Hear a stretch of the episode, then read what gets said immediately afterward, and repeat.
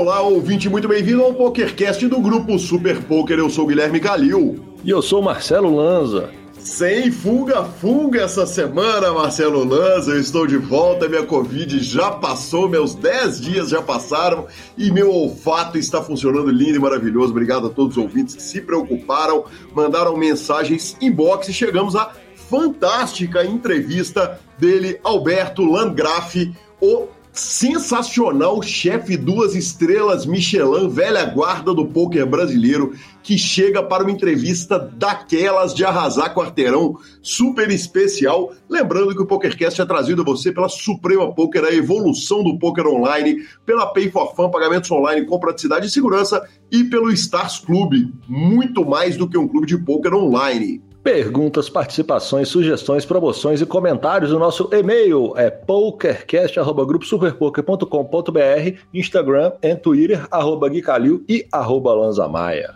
Nosso telefone é 31975189609 para mandar aquele áudio maravilhoso de WhatsApp ou para entrar no nosso fantástico grupão de Telegram. Essa semana teve gente querendo saber como é que tava lá no Conrad, se tinha jogo e tal. Pergunta lá, sempre vai ter alguém que sabe. Sempre vai ter sempre alguém que sabe. Tem. Sempre, super bem informado.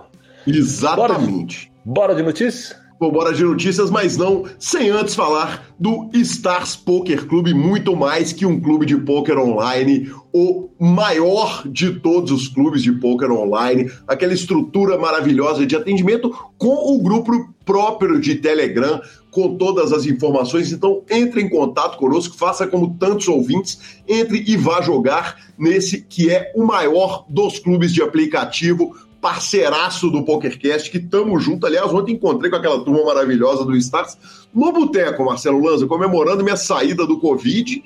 E, poxa, já pude comemorar o patrocínio do Stars. Aliás, todo mundo, duas da manhã, indo uniformizado. Que homens, hein?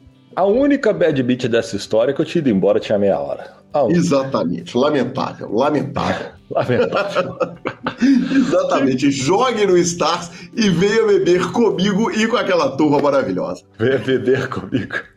exatamente, exatamente. É, tem propaganda melhor que essa? Maravilhosa. Uh, e começamos a sessão de notícias com uma breaking news lamentável, muito triste, mas o BSOP de Brasília foi adiado Uh, vale dizer o seguinte, eu estava preocupado com o que a Omicron estava fazendo, né? Tá todo mundo, a sensação que obviamente ela não é só minha, ela é sua também, Lanza, e de você ouvinte que está ouvindo o PokerCast, que todo mundo que a gente conhece no momento ou está saindo da Covid ou está entrando na Covid, né? A curva, o aumento da curva foi bizarro. Eu incluí na pauta de manhã falar a respeito do impacto da Omicron em eventos ao vivo, quando foi um pouquinho depois, ali, duas horas depois, o BSOP Brasília, o BSOP soltou a nota de que o evento em Brasília tinha sido adiado. Uh, uma pena, né? Porque Brasília ia ser a primeira etapa explosiva do ano. E aí, o, o PokerStars e o BSOP sendo BSOP e sendo PokerStars, né? Uh, os jogadores que estavam qualificados através de satélite vão receber um comunicado por e-mail que eles vão poder ou usar a vaga para São Paulo ou uh, receber a, o, o, valor em conta para poder disputar torneio, como crédito e tal. O pessoal que comprou passagem pela Flush Tour, que é a agência oficial, pode ligar lá para a Gisele que ela vai ajeitar, né, vai resolver o problema todo. Enfim, mas certamente o ano começa com uma notícia triste depois daquele BSOP maravilhoso, hein, Lanza, de final de ano. Bad beat total, né? Quando a gente achou que agora vai, agora vai, agora vai, não foi. Aquele, aquele, vídeo maravilhoso da Fórmula 1. Da Fórmula vai, 1. Vai, vai. Não foi. Inacreditável. É, eu, eu, eu, eu, vou te falar o seguinte: o presidente Igor Federal postou em suas redes sociais é, até um, um, vídeo bem humorado de dois caras ali preparando o negócio na cozinha, de repente entra um boi julgando tudo pro alto e falou: Nós preparando o BSOP, o Micron chegando. É, e, cara, foi tudo feito com o maior cuidado, mas é, é, é realmente uma pena, né, Lanzinha? Que, que logo no primeiro evento do ano a gente tenha essa, essa bad beat, né? É no mínimo frustrante, né? É no mínimo frustrante e preocupante, assim, quanto tempo será isso? Quanto tempo? Isso não é um começo de algo, né? Não é um começo de uma tendência? A gente, tomara que não, né? Vou nem falar para não atrair. Segue o jogo. Exatamente, exatamente. De qualquer forma, é o seguinte: é, é por tudo que a gente vem assistindo, a, as notícias dão conta de que um vírus superpotente e mais atenuado pode ser um indício de fim de pandemia. A Inglaterra recentemente deu notícias de que a pandemia lá atingiu o pico, né? Então a gente anda algumas semanas atrás, né, do, do, dos países europeus, principalmente e dos Estados Unidos. Então logo logo a tendência é que a gente atinja o pico aqui e tenha paz. É para isso que torcemos. Vamos que vamos. Bora. E a segunda notícia do dia também é uma bad beat, né? Para quem estava esperando a aprovação de leis, Bolsonaro afirma que vai vetar projetos de legalização de jogos de azar. Exatamente, exatamente. E, e, aí, Lanza, eu tomei a licença de fazer uma coletânea de notícias. Primeiro liguei para o nosso querido advogado, doutor Leonardo Cansado, advogado e contador das estrelas, para discutir é, com ele a respeito do poder de veto do Congresso, enfim, das coisas todas que nós vamos falar. Tive uma longa discussão com ele e, e coletei uma série de, de, de, de trechos de notícias para tentar dar um panorama completo. Então, começo citando a revista Veja, que disse o seguinte: o Jair Bolsonaro voltou a indicar que vai ceder às pressões da bancada evangélica e de grupos conservadores no país para impedir a legalização de jogos de azar e cassino no Brasil. Aí o Correio Brasiliense colocou a fala inteira do Bolsonaro. Já fui sondado por algumas lideranças sobre como me comportaria se aprovado o projeto. Eu falei que vetaria. Palavras do Bolsonaro aí, né? É, isso são aspas do Bolsonaro. Eles, ao que me consta, têm a convicção que, após o veto, tem poder para derrubar o veto. A minha posição como chefe do executivo é que os jogos de azar não são bem-vindos no Brasil. Então tá aí a aspa do Bolsonaro uh, pelo menos a parte mais importante do que ele falou aí, e ele mesmo está indicando o que o, o, Congresso tem a possibilidade de vetar, de derrubar o veto dele. A Jovem Pan News colocou que o tema divide a própria base do Bolsonaro, o Centrão e o próprio filho do presidente, o Flávio Bolsonaro, defendem a legalização, argumentando que incentivaria o turismo e ajudaria a alavancar a economia, enquanto a bancada evangélica é contrária, alegando que o vício no jogo prejudicaria as famílias e os valores religiosos. A Isto é Dinheiro colocou o seguinte: que o presidente da Câmara, Arthur Lira, do PP do Alagoas, pode pautar a, o projeto de legalização a partir de fevereiro e que em dezembro os deputados aprovaram um requerimento de urgência para a tramitação da proposta com 293 votos a favor, 138 contra e 11 abstenções. Impressionante os números, né? 239 a 138. E, por último, a Carta Capital falou o seguinte: uh, o veto ao projeto tem o apoio da bancada evangélica do Congresso. O líder dos deputados religiosos orientou a bancada a não registrar presença no plenário para prejudicar o quórum da sessão que vai acontecer. Uh, então, isso aí é uma, é uma coletânea que eu peguei de todas as matérias que eu li, peguei as partes mais importantes e colei, e agora cito direto da fonte BNL, uh, que colocou um resumo interessante a respeito da lei de jogos. Ela fala o seguinte: que os operadores de jogos seriam licenciados, caso aprovado, óbvio, seriam licenciados por um órgão regulador. O projeto propõe a criação de um sistema nacional de jogos e apostas, uh, que seria composto, entre outras coisas, por um órgão regulador, um supervisor federal, uh, entidades operadoras dos jogos. A proposta estabelece um, um imposto uh, com 17% para os jogos. No caso dos ganhadores de prêmio, a incidência de imposto de renda sobre pessoa física seria de 20%, 20 sobre o ganho líquido, sendo que haveria isenção de um ganho até 10 mil reais e as entidades interessadas em operar, operar casas de jogo passariam por um leilão público. Então é isso aí, esse é o resumo, Lanzinha. No fim das, das contas, o resumo é o seguinte: aparentemente o Bolsonaro vai votar, o Congresso vai derrubar o veto, a bancada evangélica, segundo a, a Carta Capital, está dizendo que os, os, evangélicos tentariam não dar quórum né, na sessão, tentariam sair para não dar quórum, mas a previsão toda que li é bem otimista, apesar do título ruim da notícia. É, sem entrar em maiores é, questões políticas, é, é uma puta do atraso, né? Vamos falar a grande verdade. Já passou, nós estamos em 2022, né? Cara, tem que liberar tudo. Libera. Cada um faz o que quer da sua vida. Libera e, e, e as pessoas que tem que. Se não quer, não vai. Não gosta, não, não frequenta. Não, não, curte, não come. Fraga. Tipo, chega. Vamos parar com isso. Isso é muito atraso. É? Já passamos desse tipo de época de. Ah, não pode, tá proibido, proibido, proibido, proibido. Cara, deu. Já deu. E tomara que passe. Perfeito. Voto com o relator Marcelo Lanzapai, acompanho o relator e já ouvi, se não me engano, o Igor falando que o Brasil é um dos poucos países islâmicos que não tem jogo. Vale dizer que eu já estive em país islâmico que tem jogo, que é o Marrocos, né? Então, é, é, esse é o tamanho do atraso de não termos. E para nossa terceira notícia, Marcelo Lanza que rufem os tambores. Que rufem os tambores abertas as apostas para o BBB, o Big Brother Brasil, exatamente. Eu estou até abrindo aqui um site, né? Como a gente não tem patrocinador de apostas esportivas ainda. Uh... Mas lembrando que você consegue depositar nesse site pelo nosso patrocinador Pay Ah, é verdade, pelo nosso patrocinador Pay for Fun.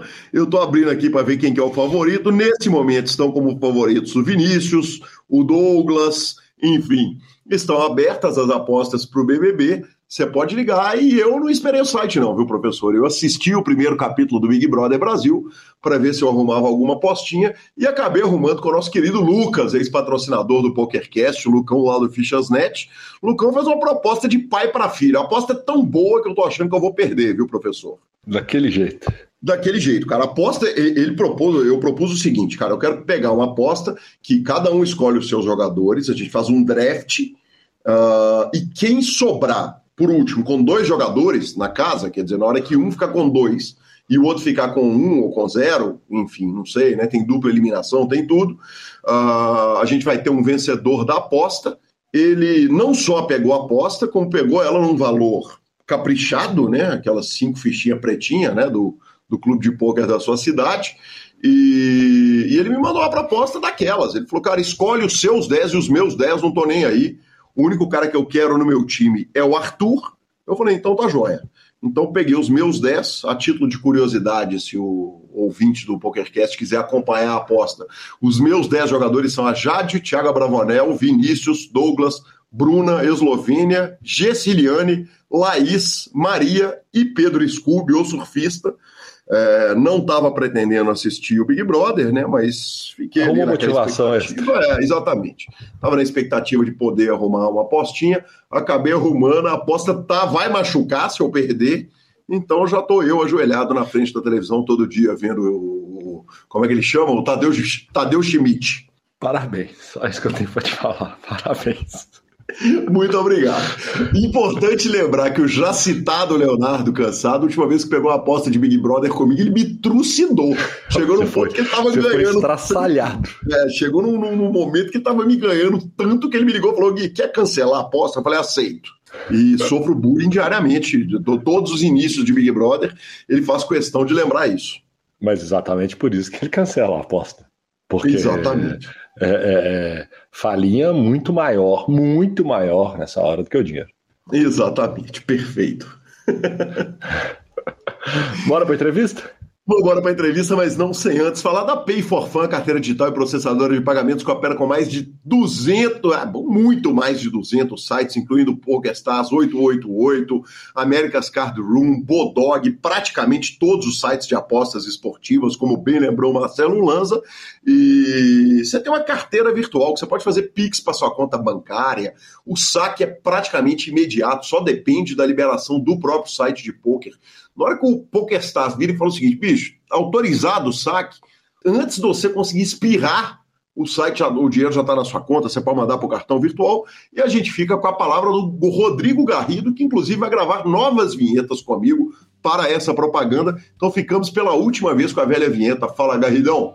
Fala, Gui. Fala, ouvinte. Essa semana nós vamos falar da transferência entre amigos, onde você pode pagar as suas apostas e pode também acertar o seu home game por transferência direta entre as contas da Pay. Mas... Aliás, Gui, pode olhar na conta que paguei o nosso betzinho que eu perdi essa semana, hein? Semana que vem eu recupero. Isso aí, pessoal. Aí sim, que homem fantástico. E ficamos com a entrevista de Alberto Landgraf.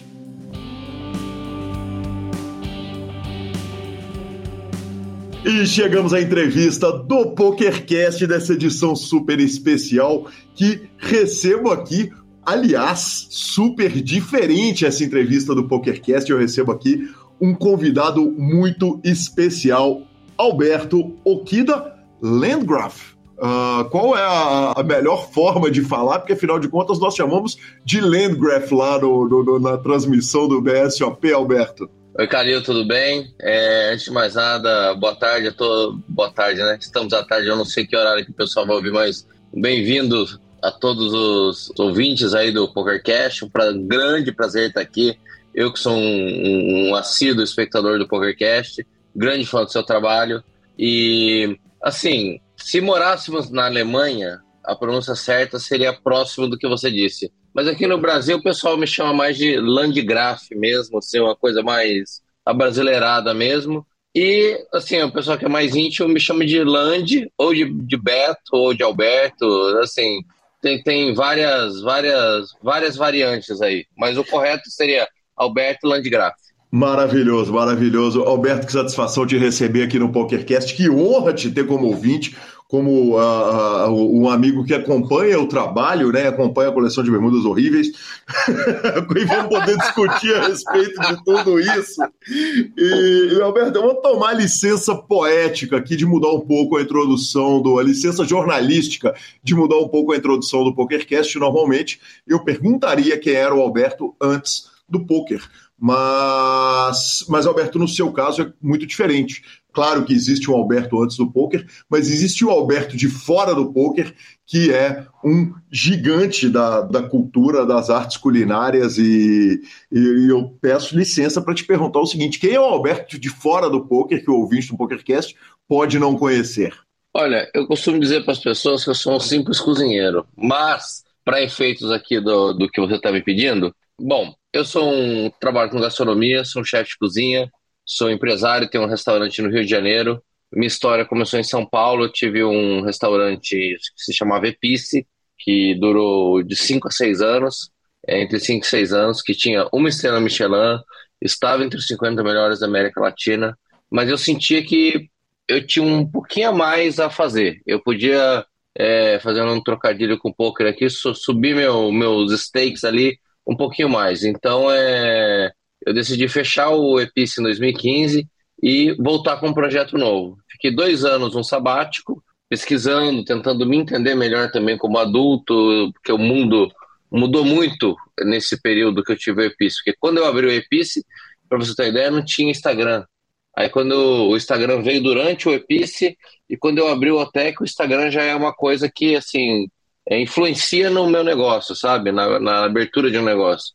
Aí eu levei dois anos na concepção e na, e na execução do projeto do Otec, que é o restaurante que eu tenho hoje, que é no Rio de Janeiro. Me mudei para o Rio de Janeiro por razões pessoais, mas que acabou sendo a melhor coisa da minha vida. Então hoje eu tenho um restaurante que em dois anos conseguiu duas estrelas Michelin, é, estamos entre os 100 melhores do mundo, é, já estivemos na 12 posição entre os 50 melhores da América Latina, eu tenho um restaurante há quatro anos e nos quatro anos fomos considerados pela Veja, que é um, um balizador local muito bom, pelo prêmio da Veja do Rio de Janeiro, como o melhor restaurante da nossa categoria, que é de comida contemporânea, comida autoral. É, já ganhei prêmios de, da, da GQ, daquela revista como Homem do Ano da Gastronomia, já ganhei prêmios é, do Jornal Globo, já ganhei prêmios da revista Fazeres da Mesa. Então, dentro da plataforma Gastronomia, já ganhei, assim, basicamente, já ganhei todos os prêmios que. Já ganhei, não todos os prêmios, mas já ganhei prêmios em todas as plataformas possíveis que a, que a gastronomia poder oferecer. E, além do mais, a casa foi um sucesso de público também, porque não adianta você só ser. Você ser só um sucesso de crítica. Então, assim, hoje é uma das reservas mais disputadas no, no cenário nacional. É muito difícil conseguir uma reserva no OTEC. Para você ter uma ideia, é, on, ontem foi dia 30, foi nosso último dia, nós estamos gravando aqui dia 31 de dezembro. Eu já estava vendo as reservas de, de janeiro, até o dia 15 de janeiro eu tenho duas mesas disponíveis, assim que. É, então, assim, é um sucesso em, to, em todos os aspectos, como empresa, como crítica e como público. Então, é, estamos muito felizes com essa situação. Bacana demais. Quer dizer, é, basta dizer que o Brasil é um país que tem, segundo o site do próprio Guia Michelin, quatro restaurantes com duas estrelas, é, o número máximo de estrelas que qualquer restaurante brasileiro tem. E as duas estrelas do Guia Michelin, para quem não é da culinária, e eu não sou, então eu tive que ir lá pesquisar o que significa, é o seguinte: é, excellent cooking, excelente cozinha, vale o desvio. Quer dizer, se você tiver pela região, vale passar por lá. E, e pode-se dizer que as estrelas da Michelin, o Guia Michelin, é provavelmente o mais importante crítico de cozinha, Alberto. É, o, o Michelin, hoje em dia, com essas várias plataformas que nós temos, nessa mídia social que nós vivemos, é importante você ser bem falado em todos os, os guias, os rankings, as listas. Lógico que cada premiação tem um critério. Em alguns você tá, vai estar tá mais alto, outros você vai estar tá mais baixo. O importante é você meio que estar tá em todos. Tá? Uhum. Mas o Michelin é o, assim, fazendo uma comparação com o poker, é o WSOP, é a glória. Tá?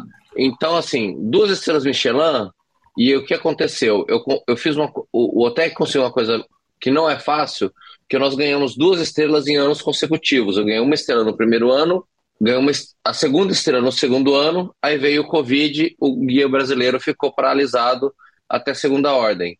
Então esse que foi o nosso grande feito, não é nem sequer ter duas estrelas, mas foi ter conseguido tão rápido e a gente estava numa caminhada muito, muito, muito forte que todo mundo, assim, a crítica, a mídia e, e as próprias conversas que eu tinha com o Michelin, tudo indicava que a gente estava se caminhando muito forte para em busca da terceira que é o máximo, né? Que nenhum brasileiro teve. Mas para fazer uma comparação mal feita com o poker, ganhar uma estrela, uma ou duas estrelas, seria ganhar um bracelete num evento X. E a terceira estrela seria o bracelete do main event. Então que, é. Que analogia maravilhosa e que ilustra perfeitamente pro, pro jogador de pôquer. Acho que, acho que seria mais ou menos isso. Então eu tenho dois braceletes e estou atrás do meu bracelete do main event.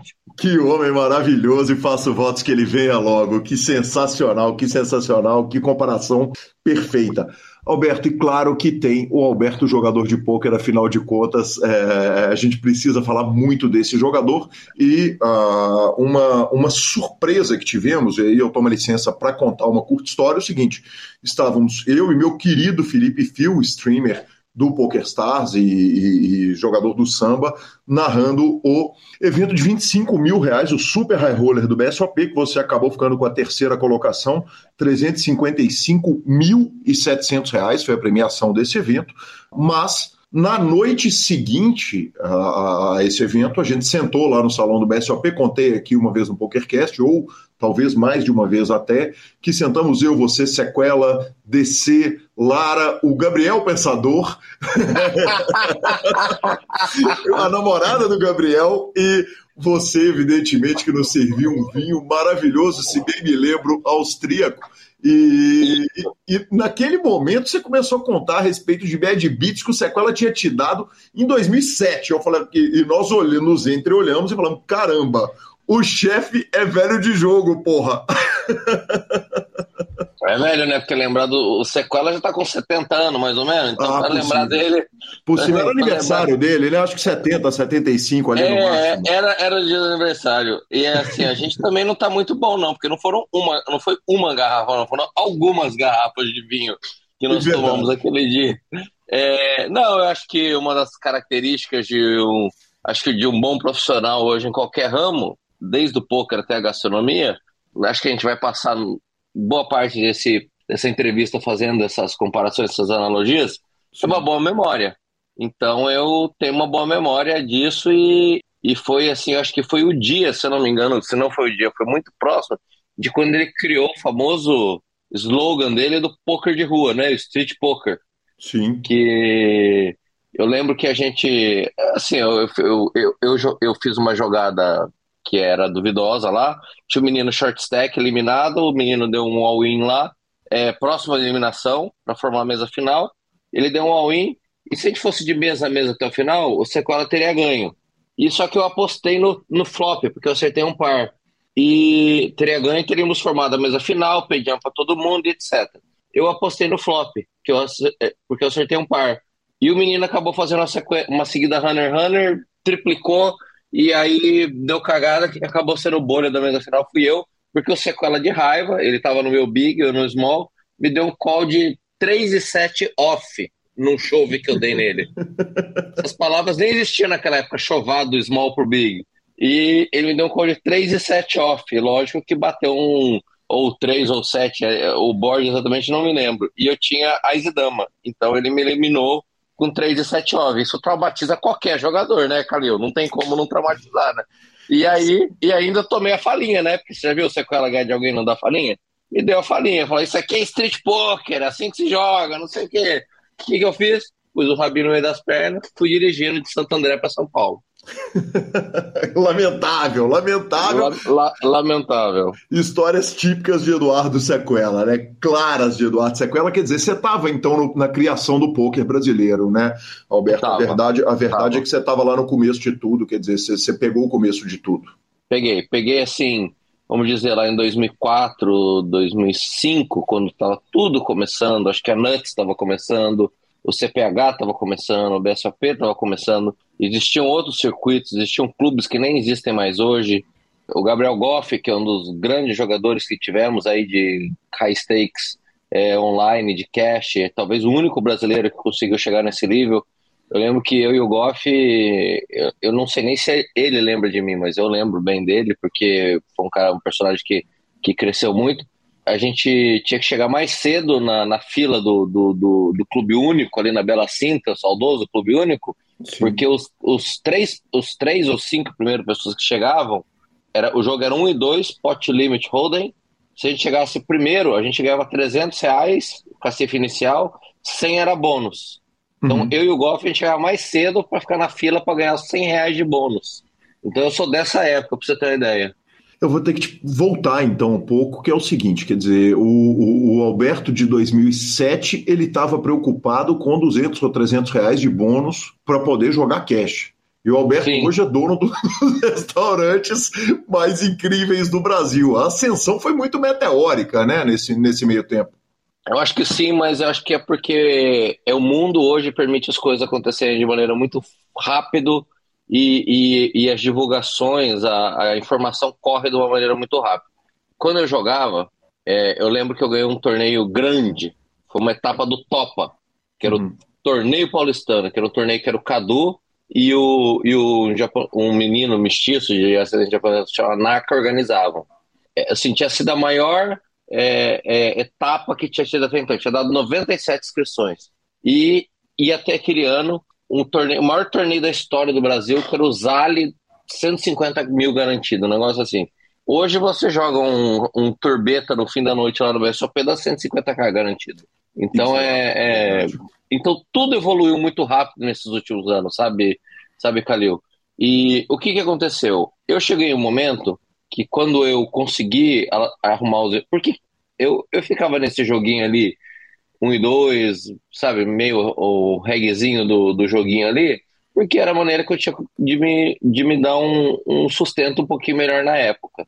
Quando eu consegui investidores para abrir meu restaurante, aí eu falei, cara, eu tenho que me dedicar a isso. Aí eu fiquei, literalmente, mais de 10 anos sem encostar a mão numa, num baralho de poker, de, de uhum. para jogar poker num torneio, um cash game, ou o que quer que seja. Eu fiquei mais de 10 anos sem pôr a mão.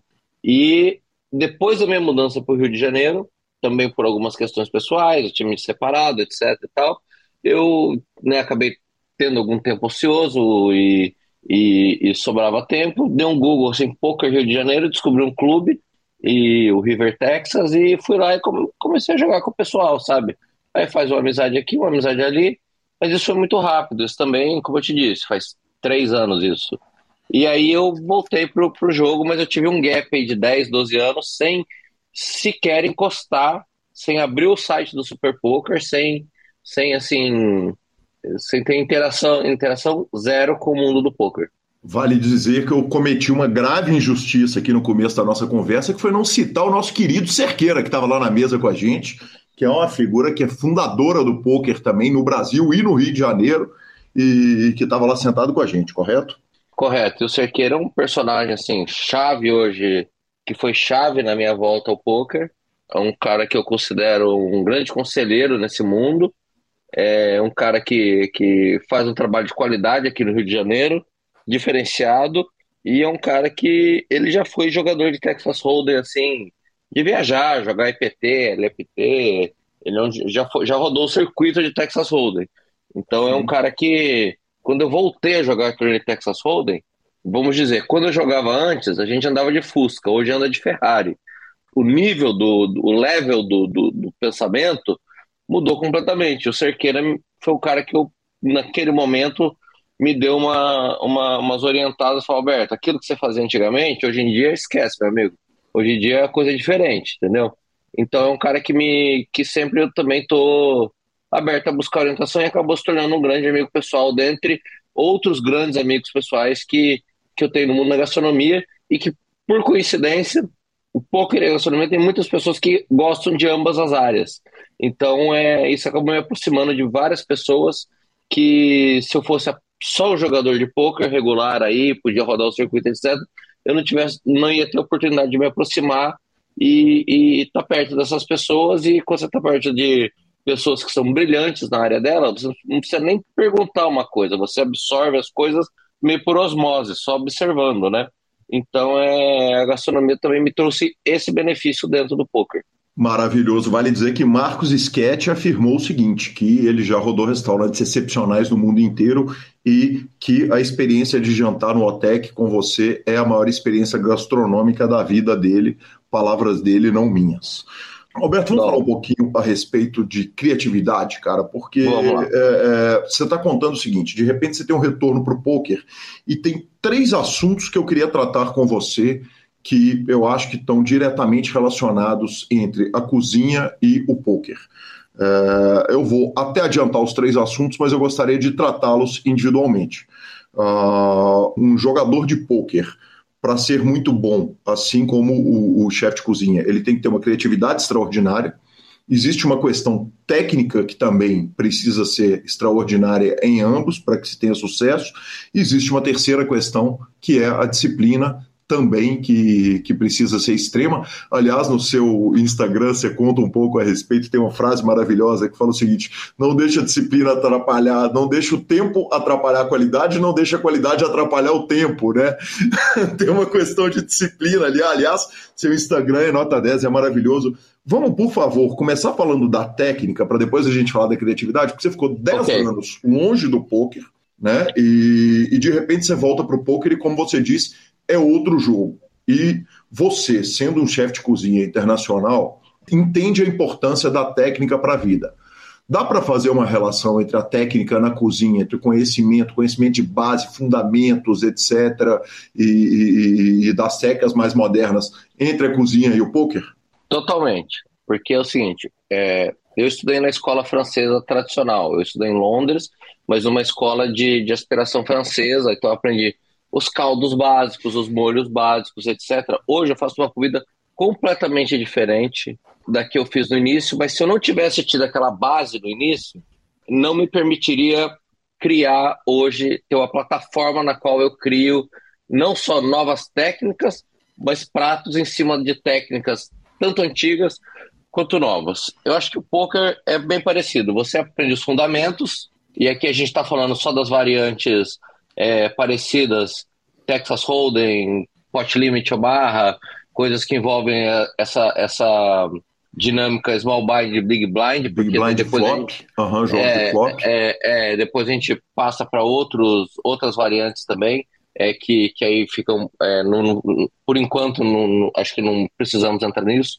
É, então eu acho que você aprende a base disso, você aprende que um par, um par, dois pares, trinca, é, o ranking das mãos, só que daí com o tempo você foi, vai aprendendo que só saber o ranking não é suficiente. Só saber que o small blind e big blind não é suficiente. Você começa a entender. É, eu voltei pro poker, meio falando de range, de mão, ICM, GTO, sabe? São coisas que eu tive que ir atrás e também entender entender o que que era para eu também não ficar totalmente perdido ali, senão eu não ia conseguir é, é, nem, nem, nem né, como, como dizem na linguagem do poker, no nego só ia passar a mão na minha bunda, não ia nem ver, entendeu? Uhum. Então é, é. E hoje, com a internet, em ambos os campos, com a gastronomia e com o poker, se você souber procurar, a informação está lá. Então, se você perguntar para mim, Alberto, você estuda poker? Eu vou te responder o seguinte: eu estudo, mas eu estudo mais o estudo da, dos, das outras pessoas do que necessariamente eu pegar e baixar um solver e ficar solvendo, dando, dando é, é, imputando as minhas mãos, os meus torneios e, e, e vendo onde eu errei ou não. Eu, eu, vou nos conceitos básicos, eu pego lá os caras que eu admiro. O Ben CB, o Rafa Moraes tem um, tinha o, o, a mão do dia e faz a, a mira do, do, do, Pro agora com, lá com o Poker Stars.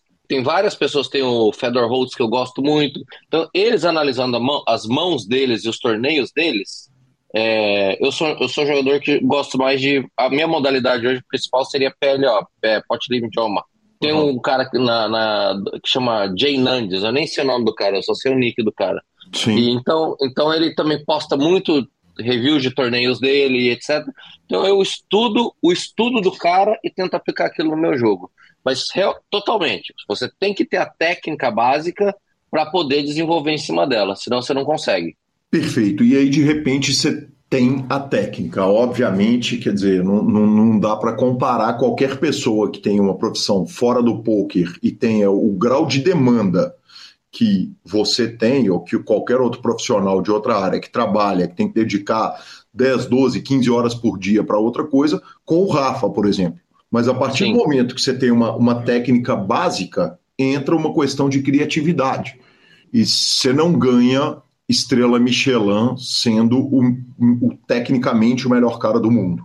Né? Não, eu, eu suponho precisa... que você ganha a estrela Michelin sendo o cara mais inovador. Inovação deve ser uma, uma, uma, uma questão absolutamente relevante no, no restaurante. Né? É, é meio instintivo para gente. No Dá meu estilo aplicar? de restaurante, sim. No meu estilo de restaurante, porque eu me proponho a isso. Eu me proponho a ser um restaurante de comida criativa. Se você tem um restaurante italiano tradicional, você também pode ter uma ou duas estrelas Michelin. Mas aí o parâmetro que o cara vai te julgar vai ser se a tua lasanha é exatamente uma lasanha tecnicamente perfeita, como tem que ser uma lasanha. Uhum. E, se, e, se, e se ela é regular, porque você se propõe a não mudar pratos, você se propõe um restaurante de sushi, por exemplo. Você tem que ir lá e o sushi tem que ser igual toda vez, não pode mudar um milímetro a, espessura do peixe, sabe? Sim. Então, é, é como eu me proponho a criar e dar coisas novas às pessoas, então a maneira de eu me destacar e conseguir esses predicados todos é realmente porque eu consegui ser criativo e consegui chamar a atenção das pessoas inventando um estilo próprio, digamos assim. Perfeito. Dá para aplicar isso no poker? Quer dizer, a partir do que você enxerga na, no estudo do Rafa, no estudo do Jay Nandes, no estudo do Ben Sibi, dá para pegar e aplicar no poker e, e, e, puxar alguma coisa da criatividade para jogar? Quer dizer, quanto que você acha que a criatividade no seu jogo de poker, que é, é, é, ela, ela te traz benefício, visto que é importante dizer o seguinte, que seu resultado no de terceiro colocado no evento mais caro do BSOP, ele não é um, um resultado fora do padrão. Você tem inúmeros resultados em torneios high rollers, em, em outras séries além do BSOP, no circuito carioca de CCTH, enfim, quer dizer, a, o seu resultado não é como pode um, um, um, jogador que não, não, não te conhece no jogo, e nós vamos falar um pouquinho sobre o fato de você ser tão low profile, é, pode imaginar, né? Ele não é de, de, de forma nenhuma uma exceção. Com certeza, com certeza. É assim, é, não tenha dúvida nenhuma. É, é, eu, eu, eu, se fosse pelo meu tempo para juntar junto com a minha carreira, é, eu não teria tempo para aprender o poker de hoje e entender a evolução como ele está, para onde ele está indo. Uhum. Mas estando próximo dessas pessoas, o Rafa acabou se tornando o Rafa, o pessoal do Forbet, é, o Cerqueira, o Igor Souto, que é bicampeão carioca de, de, Texas, de Texas Hold'em, Marcelo Mesquil, que é o campeão brasileiro de, de, do BSOP, o, o, o, atual campeão. Então, várias pessoas que, que se aproximaram já me dão a informação um pouco mastigada. Então, Calil, se fosse para eu ir lá e baixar um solver e ficar eu, mãozinha por mãozinha do meu torneio, tentando achar onde eu errei, ou entrar para um time, que é um recurso também que é muito importante hoje para o jovem jogador, que não existia uma ferramenta de apoio muito forte para essa expansão meteórica do poker no Brasil, que não existia na minha época, lá era cada um por si, Deus por todos, eu não teria condições de estar tá batendo esses, esses, esses torneios que você está falando, ainda mais nesses fields é, de high roller, que normalmente Sim. são os fields mais qualificados, né? Mas eu não jogo os high rollers por isso, depois eu vou explicar porque eu jogo os high rollers. Então é, é eu realmente uso o que esses caras aprendem, repassam, eu uso no meu mundo. Mas eu também faço isso no meu mundo, porque eu sou um palestrante também na gastronomia. Eu dou muitas uhum. palestras em, em, em escolas, eu faço videoaulas, eu faço. É, muita gente me pergunta no Instagram: ah, que, que técnica você usou para fazer isso, para fazer aquilo? Eu sou palestrante pelo mundo todo, eu já dei palestra do, do Chile ao Japão, já fiz, fiz palestras, jantares. Acabei de voltar de Nova York, onde eu fui fazer uma série de jantares para jornalistas americanos para apresentar o meu trabalho como convidado. É, estive no México já esse ano também, assim que abriu o Covid, fazendo um trabalho muito legal, multidisciplinar com artistas. É, cozinhei no museu com artistas de várias disciplinas, a gente se juntou e criou uma experiência para o pessoal lá que, que foram os convidados do dono do, do museu lá. Então, é da mesma maneira que eu bebo da fonte deles, muita gente bebe da minha também. Então, é, é, eu acho que é uma coisa comum hoje em dia no, no mundo, né? Eu acho que se um cara for começar hoje querer fazer transmissão de poker, com certeza ele vai escutar suas transmissões e vai tentar entender ali a tua dinâmica e vai te ter como inspiração. Então é normal você se inspirar, assim como tem muita gente que se inspira em mim. E dá para aplicar essa criatividade? Quer dizer, é, é, em primeiro lugar, na hora que você senta para jogar um high roller, te intimida o fato de saber que diversos daqueles jogadores que estão na reta final de high roller estão rodando mão em solver manhã, tarde e noite? É, no live, não. No live, não. Porque você falou aí três fatores. Você falou técnica, criatividade e qual que foi? É, você esqueceu de um fator que é o fator humano. Porque eu, no restaurante, eu, uhum. a minha cozinha é aberta. Eu estou observando 40 pessoas comerem ao mesmo tempo e eu consigo dizer se o cara tá gostando, não tá, se a faca dele tá cortando, ele tá fazendo muita força no cortar a faca, quer dizer que a faca tá cega, eu mando o cara ir lá e trocar a faca, se cai o guardanapo. Então, essa observação a todo momento, é, eu me sinto muito seguro numa mesa de jogo ao vivo contra qualquer um.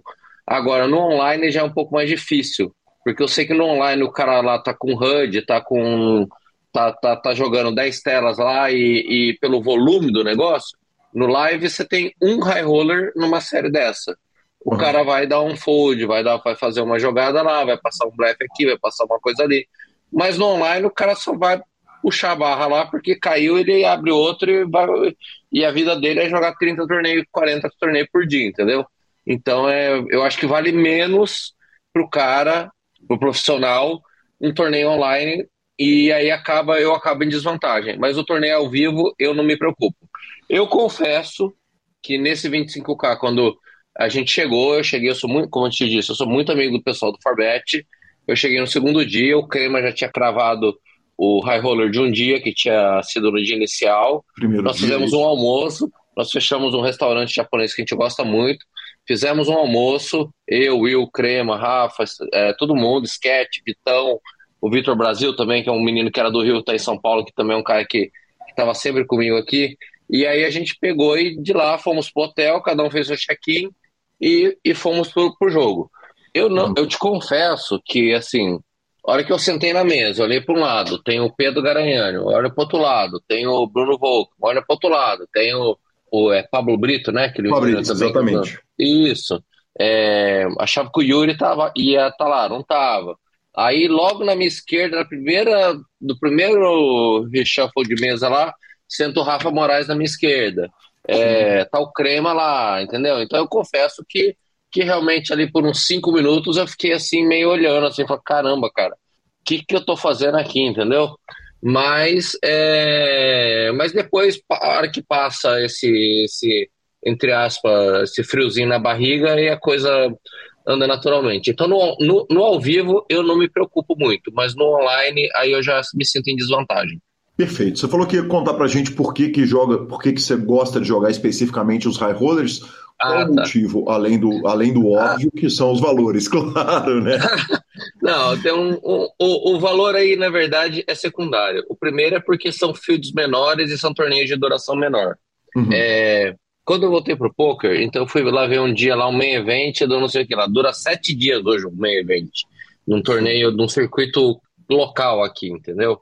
Então, uhum. o que, que eu pensei? Eu falei, cara, eu para eu voltar a ser um jogador e, e jogar um, um event de sete dias, são sete dias sentado na cadeira, concentrado, focado, etc. Eu falei, cara, eu tenho que me construir de novo como um jogador que vai poder jogar eventos dessa maiores, dessa magnitude.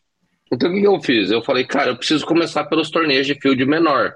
E quais são os torneios que normalmente tem o field menor? Os high rollers.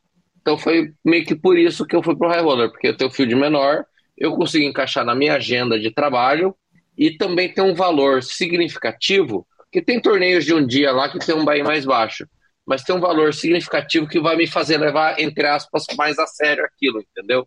Uhum, então sim. é uma das maiores diferenças de dinâmica de quando eu jogava para hoje, e quando eu jogava, a maioria dos torneios era tudo freeze out.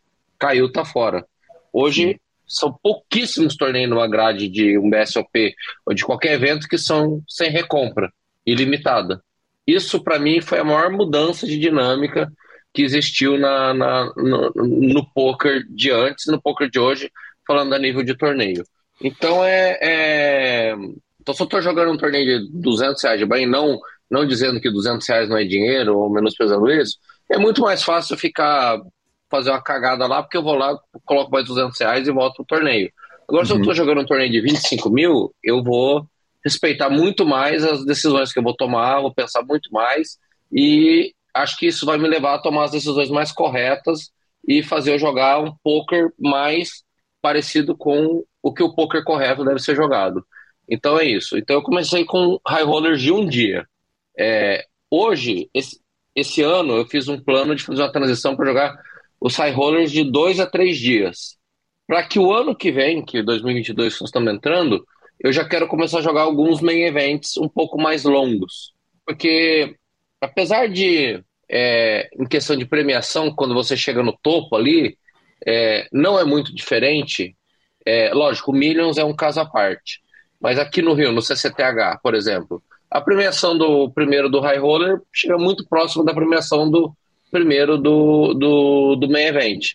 Então também tem essa questão do, do acho que é mais, é, usando um termo muito técnico do poker, que é muito mais EV com o meu tempo eu jogar um high roller, que eu sei que eu tenho condições de bater o field, do que eu ficar uma semana jogando um torneio para ganhar a mesma coisa, entendeu? Então nos torneios, nas séries menores, é, as premiações se aproximam muito.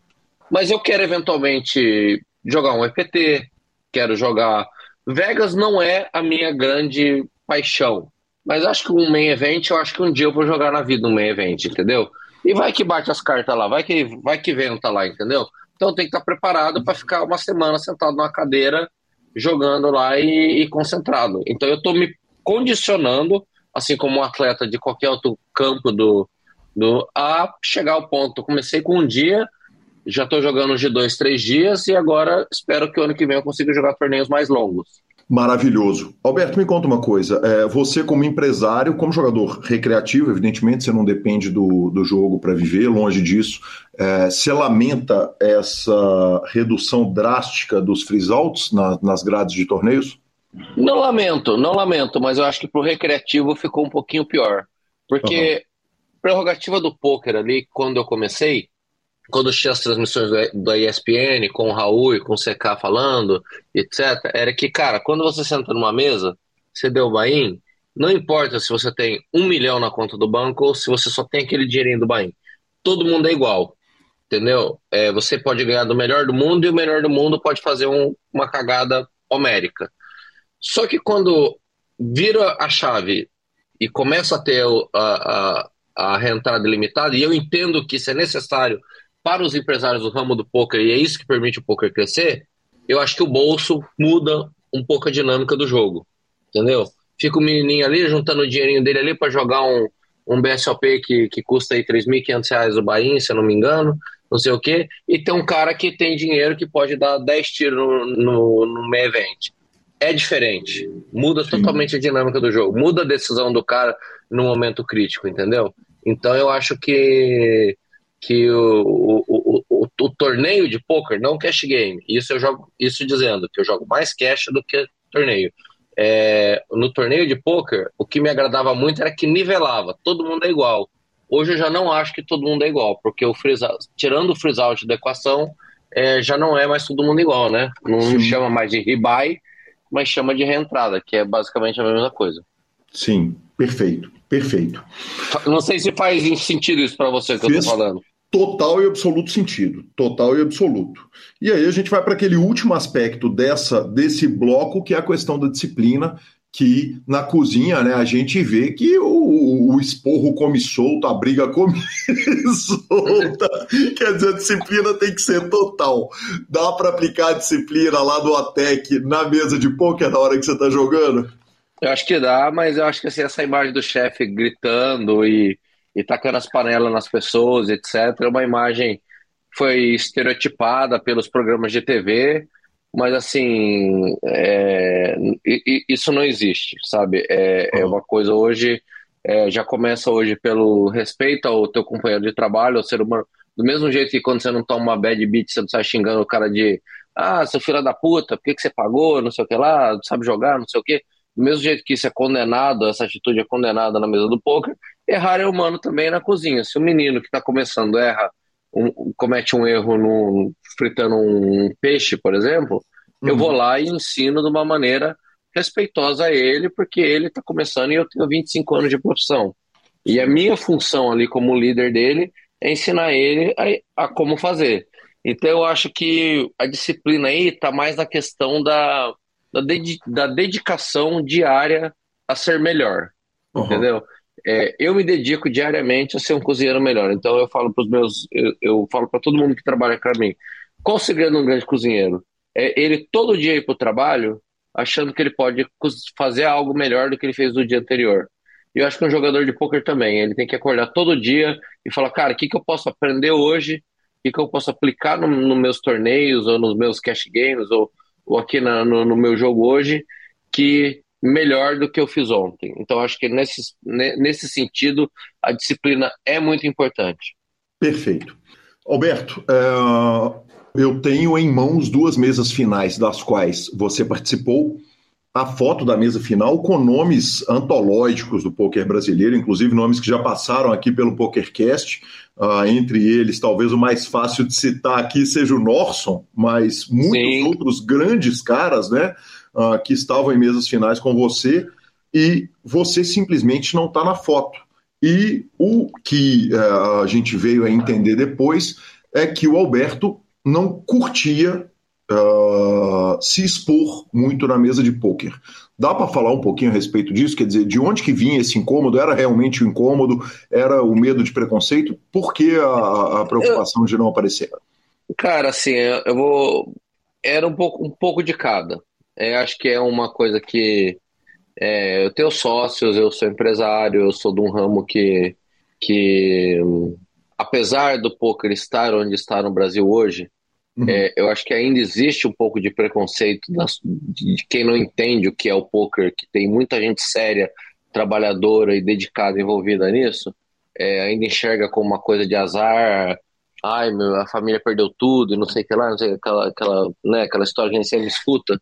Então, por um tempo, até o OTEC está estabelecido numa situação que hoje o OTEC é quase que blindado a qualquer comentário que a pessoa pode fazer, a pessoa hoje não pode chegar e falar, não, mas o OTEC está oscilando porque o Alberto tira um dia de folga para jogar com os amigos dele. Não, não, não consegue mais isso. Então eu achei que até eu chegar a esse ponto, eu deveria preservar um pouco mais a minha imagem uhum. tanto para em relação à satisfação aos meus sócios, quanto em relação à satisfação aos meus clientes. E quando chegou o BSOP, é, meio que ali não tem, não tem escapatória, né? Tá todo mundo vendo, eu tava jogando um torneio de muita exposição ali, que tava todo mundo acompanhando pelos nomes que eu te falei. Eu era um desconhecido ali que, que depois acabou meio que, né, graças a vocês da transmissão, ganhando bastante destaque ali de, de, de mídia, né? É, aí meio que, que eu vi que ficou uma coisa positiva, sabe? Não ficou nada negativo ali. da, da, de toda essa exposição que eu tive durante o BSOP com valores, com etc, etc. O menino do Super Poker, acho que é Gabriel Grilo o nome dele, né? Sim. Fez uma matéria super legal. Então, acho que só ficaram coisas positivas, vieram gente, veio muita gente de fora do mundo do poker, clientes, colegas, amigos, é, me parabenizar, falar, nossa, que legal, também brinco com os meus amigos em casa, também tem um home gamezinho e tal, pessoas que eu nem imaginava. Então eu falei, cara, acho que essa ideia de que existe um preconceito, etc., talvez eu esteja ultrapassado nisso. Uhum. E, e, de certa maneira, eu não apareci em foto de mesa final, nem disso, nem daquilo. Mas se você caçar no Instagram aí, eu tô sempre com o Crema, tô sempre com o Will, tô sempre com o Rafa. Então eu tô sempre com a galera do poker. Então, assim, para quem lê nas entrelinhas, sabia que eu estava vivendo ali naquele, naquele ambiente. Então eu, eu acho que chegou o momento assim que eu falei, cara, quer saber da coisa? É, acho que, que é hoje. Falei, cara, eu acho que tem que ser quem eu sou mesmo, quem tiver que gostar de mim, goste como eu sou. Quem não tiver que, que não gostar já não, não gosta mesmo, porque faz parte também, ninguém agrada todo mundo. E vamos tocar o barco para frente, é uma coisa positiva para mim hoje já foi uma coisa negativa, o poker já foi uma coisa negativa na minha vida, mas hoje é uma coisa positiva que me traz bons, me trouxe grandes amigos. O Rafa Moraes, o, o, o Crema, o Will são amigos assim pessoais que eu me reúno com eles, a gente passa horas conversando, jantando, fala de restaurante e, e, e faz mil coisas. O Cerqueira, o Sketch, sabe? O Sketch fica lá com o violãozinho dele lá, eu fico lá achando que eu sou cantor. Então a gente. É, é, então me trouxeram. Só me trouxe gente maravilhosa para minha vida, sabe? Então não tem por que eu achar que isso hoje vai trazer algo negativo, entendeu? O positivo está muito maior que o negativo. Então é, é, eu brincava com os meus amigos, eu falei, cara, já viu da final com sete pessoas? Aí eu sempre mandava uma foto dessas, entendeu? Uhum. É, e essa que você, que você tem são em noites consecutivas. Sim. Eu fiz a mesa final do CPH, e no dia seguinte eu fiz a final do, do circuito que estava tendo aqui no Rio, que estava dando um Platinum Pass para o EPT de Barcelona de 2020, que acabou uhum. não acontecendo, né? Acabou, o, acabou o circuito e, e que eu estava na liderança do circuito, inclusive. Acabou o circuito e acabou, e não te, acabou não tendo EPT. Então é, é eu, eu, acho que hoje não, não, não, não, me traz mais tantas coisas negativas quanto eu, imaginei, quanto eu imaginava que poderiam me trazer. Mas isso eu fui ver depois do BSOP. Então eu falei, cara, quer saber de uma coisa? Foda-se, agora eu sou assim, eu jogo mesmo com os meus amigos, eu brinco aqui, brinco ali. E, cara, entre nós foi um, um, um fardo que saiu das minhas costas, sabe? Foi, um, foi uma coisa assim libertadora. Que incrível, que incrível. Eu, eu tomo licença de cometer aqui uma indiscrição, que é o seguinte: nem eu, nem o Felipe Fio, durante a nossa transmissão, até que o jogo estava no three-handed, sabíamos quem era o Alberto na mesa final do, do evento. E a gente brincou, né? Fez um bullyingzinho carinhoso, como a gente sempre faz nas transmissões, de quem tinha o cabelo mais elegante. e o senhor ganhou, né? esse, esse, essa foi a forra do, do, do, do BSOP, que a galera vive sacaneando meu cabelo. Eu falei, olha lá, tinha, tinha 6 mil pessoas naquele salão, eu ganhei de cabelo mais elegante. Então, Assunto encerrado. Drawing Dead, galera. Ah, exatamente, não. Drawing Dead, essa parada aí tá resolvida, estava resolvido, aliás, é muito bem escolhido por Felipe Fio, é, o cabelo que a gente brincou que você deve ter gasto horas para poder chegar naquela, naquela perfeição, aquele cabelo impecável. Mas mais, talvez não menos importante, né? Porque o concurso de cabelo da transmissão do Super Poker é super importante na carreira tanto de um jogador quanto um chefe de cozinha. Mas me chama a, a atenção o fato, Alberto, que é bem interessante, que é o seguinte. Obviamente, e aí eu, eu, eu tomo a licença de recomendar para o ouvinte do PokerCast dar uma corrida lá no Instagram do Alberto, que é demais. O Instagram maravilhoso. Aliás, eu vou te falar que se a gente fosse conversar de Banksy, Basquiat, Judas Priest, de todas as referências artísticas que tem no, no, no, no, no seu Instagram, a gente ia tocar essa conversa pro resto da vida e talvez a gente até possa fazer um PokerCast à parte depois, um especial de Podemos, arte, podemos. Como já fiz com o, com o Sérgio Prado. Mas uma coisa curiosa é o seguinte, é o fato de que um cara que é reconhecido inter, internacionalmente, quer dizer, que está cozinhando nos melhores restaurantes, nos melhores museus, nas maiores cidades do mundo, chega no poker e respeitosamente você é um entre tantos jogadores num salão de pôquer e a grande maioria dos jogadores, pelo menos até agora, quando se dá esse destaque todo ao Alberto, não sabia nem quem era, qual era a profissão. Conta pra gente como é que é ser paparicado no mundo inteiro onde você vai, quer dizer, ter um cuidado especial onde você vai no mundo por causa do seu destaque na profissão e de repente você entra num salão de torneio de pôquer onde ninguém sabe bem o que você faz e como é que é e qual a dimensão desse trabalho, é legal pra caramba estar é, é, tá num ambiente em que você passa Cara, é, debaixo do radar?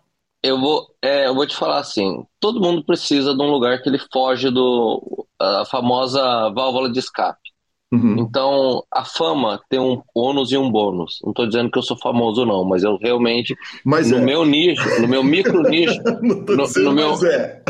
no, meu, no meu micro nicho da gastronomia, se eu vou a um congresso de gastronomia, se eu vou a uma, a uma da, da, fazer um jantar, etc, aquela coisa, todo mundo quer conversar, tirar foto, não sei o quê, é desgastante essa parte também, sabe? O uhum. Rafa, tava até tendo essa conversa com ele, que ele falou que foi o primeiro BSOP dele como embaixador oficial do PokerStars, né? Sim. E ele falou, porra, Beto, cara, realmente é desgastante. Desgasta isso, sabe? Então no poker era uma, uma zona de segurança que eu sentava ali quietinho, jogava, sabe? Uma outra pessoa sabia do restaurante, que eram esses meninos que eu pedia para eles respeitar minha privacidade e sempre respeitaram muito. E, enfim, era uma coisa que, para você ter uma ideia, duas semanas antes, teve um, uma série aqui no Rio que o Ramon Kropstein, que é o menino de Curitiba lá do Midas Poker Team, foi no OTEC sem saber que eu jogava. Sim. E nós fizemos a mesa final dessa série, do High Roller dessa série, juntos. Aí ele, que é o cara que bateu a maior premiação online da história do poker brasileiro, sentou do meu lado na mesa, veio me tietar. Ele virou assim para mim e falou: Cara, tu não acredita, que ele é de Curitiba, né? Fui no Sim. teu restaurante semana passada e começou a mostrar foto para mim no meu restaurante. Uhum. Sabe? Ele lá tal. Aí eu lembrei dele. Porque eu lembrei dele sentado ali, mas eu não conhecia ele pessoalmente. Nunca, sabe, não conseguia associar naquele momento com um jogador de pôquer. E a gente jogou a mesa final toda, ele na minha esquerda, inclusive ele na minha esquerda não deixou fazer nada, é, não consegui desenvolver o jogo ali, mas a gente, a gente acabou ficando até amigo, né? Temos, uma, temos um contato aí. E então, assim, eu sou acostumado com esse assédio, digamos assim. Só que Sim. o poker era no lugar onde eu, eu conseguia escapar disso e dar uma refrescada na minha cabeça. Mas, graças ao Guilherme Calil, é, eu já vi que eu vou ter que achar um outro lugar, vou ter que arrumar, aprender a pescar, não, não. ou inventar uma outra coisa para tirar minha cabeça disso. Porque, cara, foi muito grande a repercussão lá no BSOP. Eu fiquei assustado. Eu realmente fiquei assustado. E, meus, e, os meninos falam, cara, foi o teu terceiro lugar foi muito mais barulho do que o cara que ganhou, que ninguém nem lembra quem é. Eu lembro, mas as pessoas. Então, assim, é, é... no evento daquele, com aquele field, etc., sabe, foi, foi muito. Foi muito. Assim, deu uma exposição realmente muito grande. E foi um, assim, sabe, acho que é o big hit da carreira de todo jogador, entendeu? Foi Sim. um big hit no, na hora certa, no momento certo, na era do Instagram, na era da mídia social, na era que tem transmissão ao vivo, e etc, etc, etc. Então, assim, finalizando, é mais do mesmo para mim. Tirar fotos, você sai, sabe, as pessoas virem falar com você, tipo, ah, isso não, não mudou nada. Só que o que mudou é que o poker era o lugar onde eu conseguia ter um um refresco da cabeça dessa, dessa, desse assédio, e agora eu vou ter que achar uma outra área para poder ter esse, esse momento de, de, de esquecer do, do, do, meu dia a dia e do, e do que eu faço e do que eu deixo de fazer. Que coisa maravilhosa. Eu preciso só avisar que nesse barco de pescaria, se depois de pescar você for fritar o peixe, eu quero estar no barco, tá? pode deixar, pode deixar. O convite está feito. Alberto, me conta um negócio. Tem uma coisa que no, no poker a gente sabe que ele é que ele transborda e que na cozinha, pelo menos, o estereótipo é de que ele transborda, que são os egos dos envolvidos, né? Uh, ah, o muito, estereótipo muito, muito. do, do, do chefe de cozinha geralmente são pessoas que parece, pelo menos pro, pelos programas de culinária, que tem egos muito exacerbados. Eu costumo brincar que se acabar o ego no poker, acaba o jogo no dia seguinte. Né, o concurso de quem, de quem é mais bem dotado na mesa de pôquer é, é a base da, da, da economia do, do, jogo. Dá para fazer esse paralelo?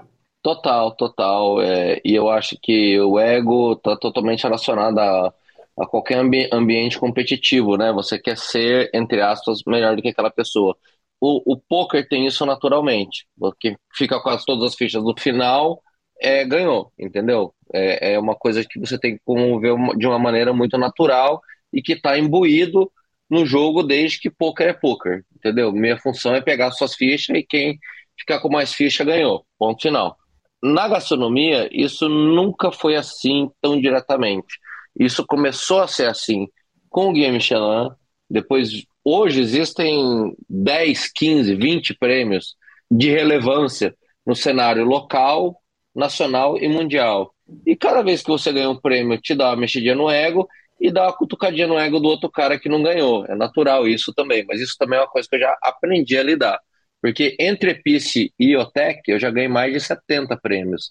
Então uhum. não é uma coisa que, que hoje é, eu sei que existe, é, eu sei que é, eu tenho meu ego, mas eu já sei, entre aspas, lidar com ele, depois também de muita terapia, muita, muita coisa. Essa pandemia também me fez ver que o mais importante é a gente estar tá vivo e estar tá podendo trabalhar do que necessariamente estar ganhando prêmios.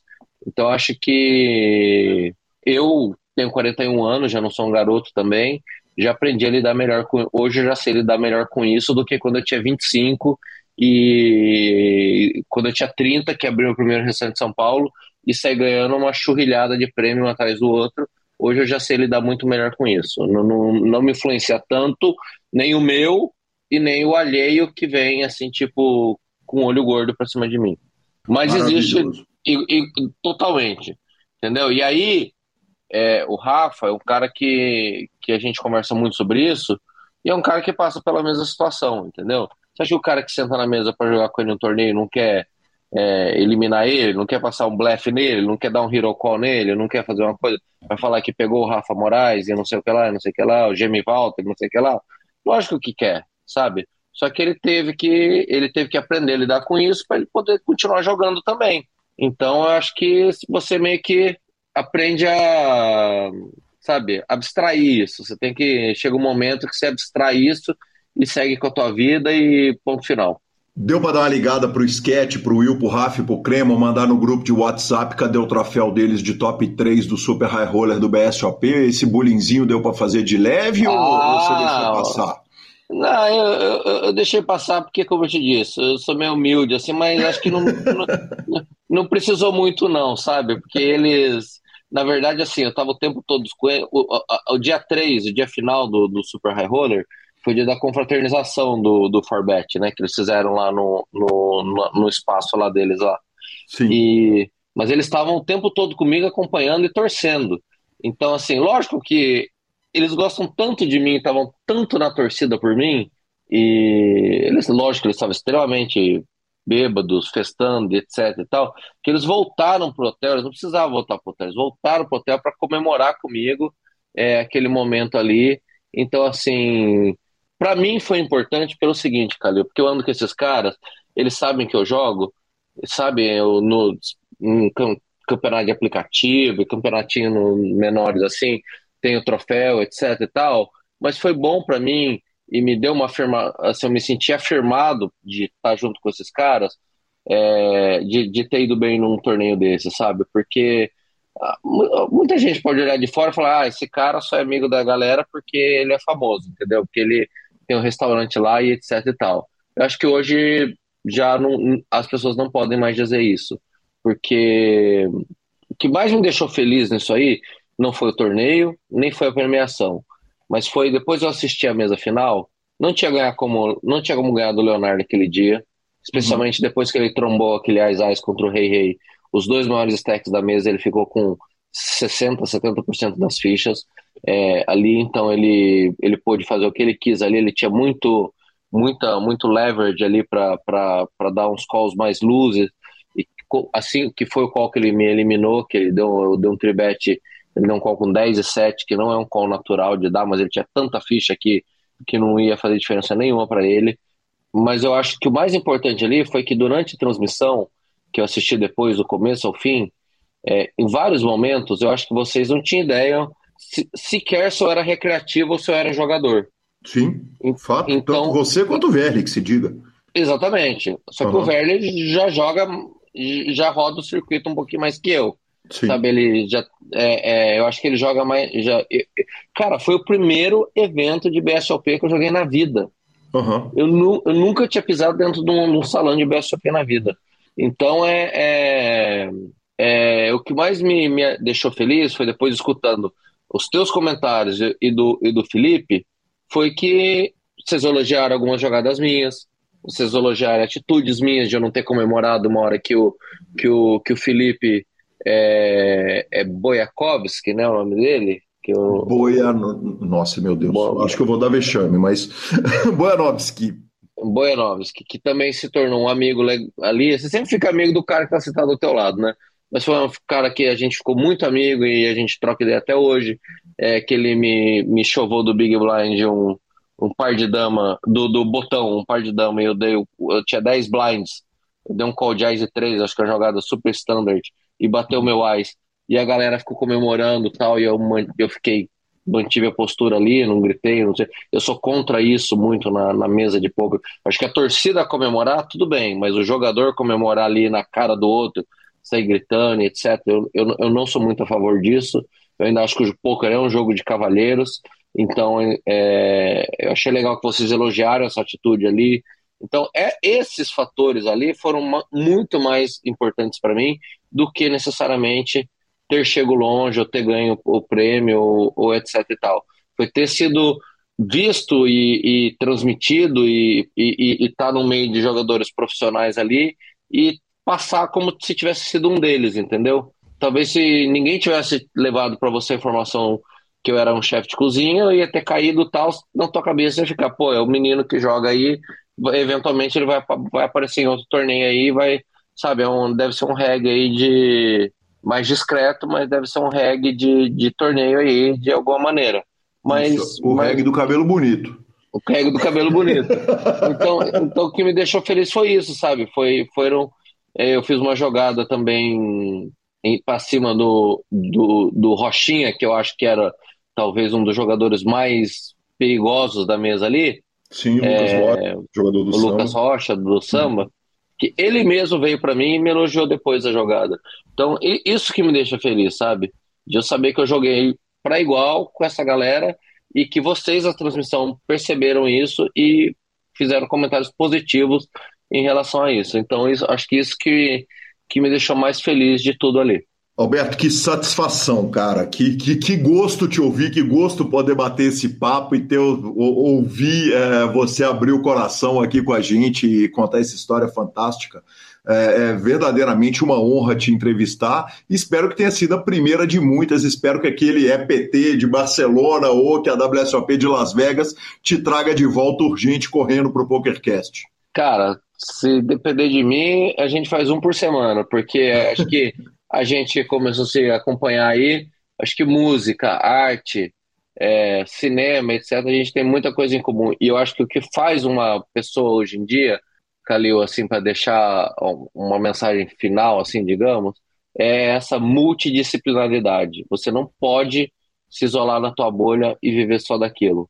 Então, uhum. eu entendo os meninos que têm que fazer o grind, de jogar 10 mil torneios por ano que o time coloca eles para isso, mas você ainda tem que entender um pouquinho de arte, você tem que buscar música, você tem que buscar é, é, um esporte, você tem que você tem que ser uma pessoa multidisciplinar.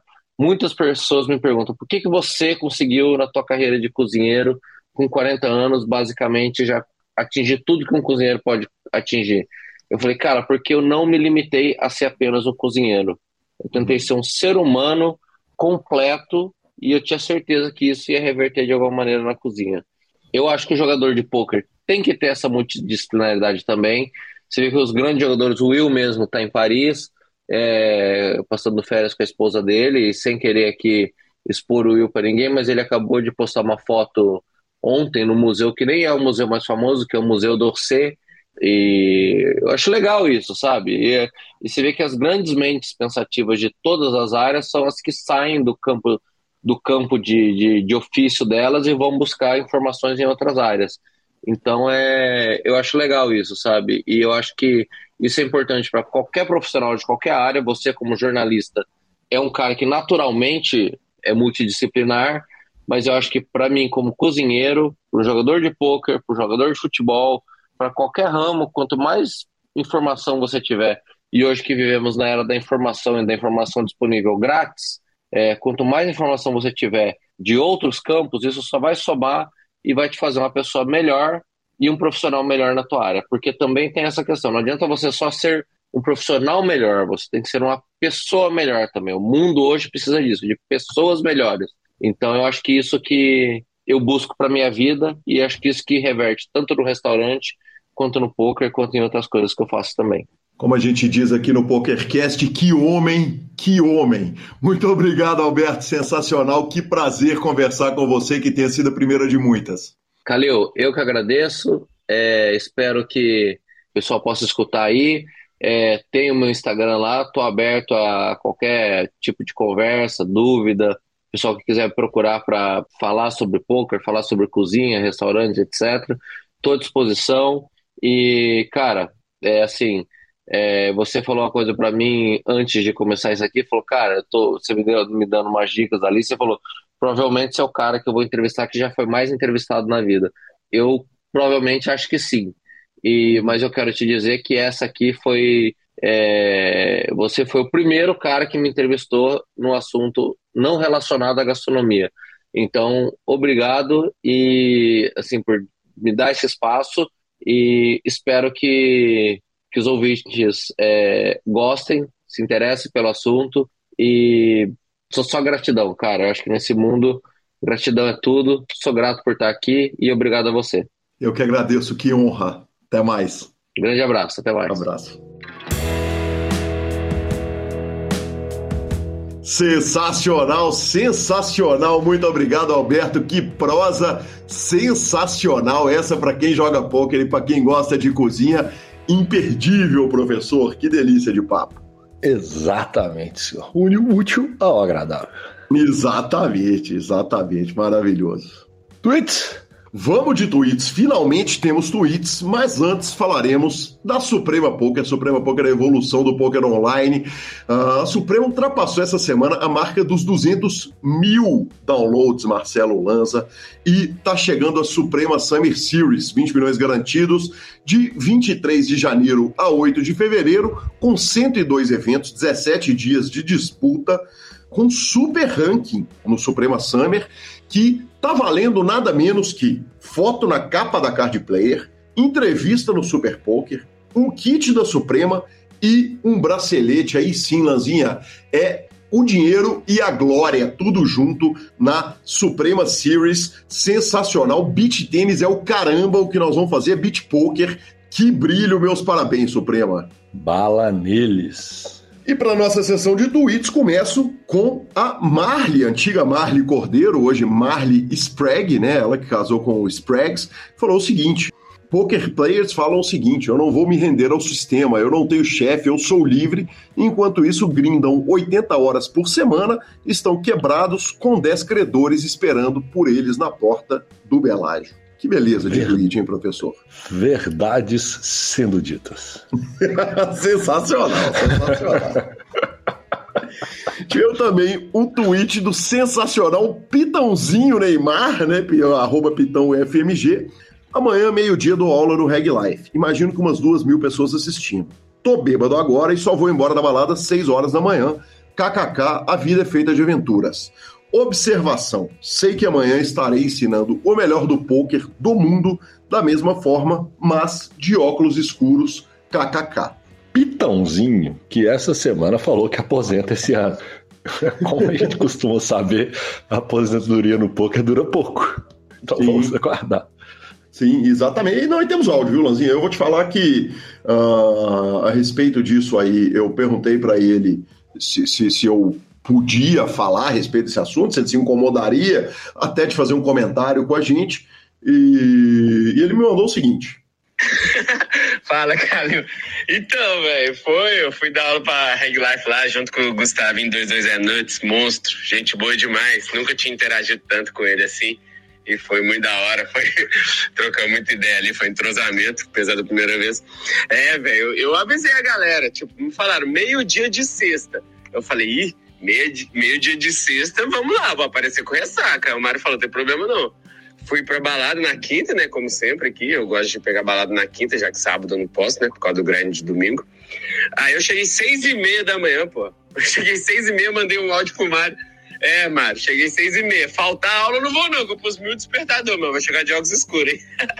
Dei a zoada, mas cheguei na aula tudo direitinho. A aula foi do caralho, recebi muito feedback positivo aqui, muita gente mandando mensagem os próprios caras da Reg Life mesmo, mas, tipo assim, muita gente de lá, dos alunos, sabe, que, que não me seguiam, começaram a me seguir, falaram que foi, foi muito foda.